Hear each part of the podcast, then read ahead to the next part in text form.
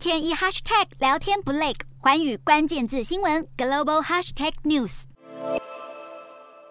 美国总统拜登与中国国家主席习近平二十八号晚间通话备受国际社会关注，外国媒体也大肆报道。BBC 以台湾为题，点出美中两国领袖在涉台问题上交锋，习近平甚至警告拜登是在玩火自焚。路透社认为，虽然习近平重申玩火自焚言论，但在很大程度上，双方都避免强烈措辞。显示美中都不希望台海爆发新危机。北京人民大学教授石英恒认为，相比三月的视讯会晤，这次通话气氛明显更糟糕。但北京的目的是为了阻止佩洛西访台，并不代表会爆发军事冲突。华府智库学者指出，部分舆论认为，北京当局可能会将佩洛西搭乘的飞机打下来，或是在佩洛西访台期间登岛入侵。他认为这都是不可能的，所谓的军事冲突根本都是幻想。中国外交部宣称，这是一通富有成效的电话，但《纽约时报》指出，尽管美中两位领袖在台湾议题上互相对峙，但不论是台海长期争端，或是两大强国近期面临的问题，双方都没有通报具体情势，